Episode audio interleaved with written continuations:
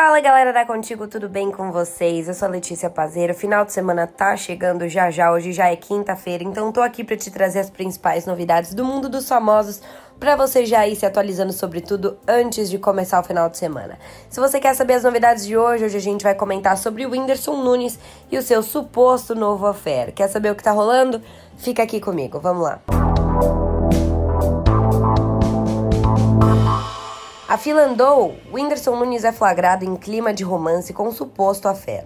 Parece que o Whindersson Nunes também está encontrando seu jeitinho de superar o fim de seu casamento com Luísa Sonza.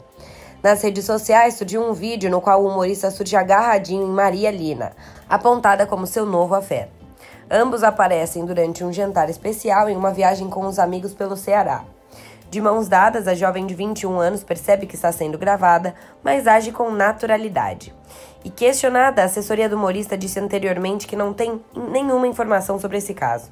Vale lembrar que antes de Maria, Giovanna Previero, ex-namorada de Léo Stronda, já havia tido seu nome relacionado com o do comediante.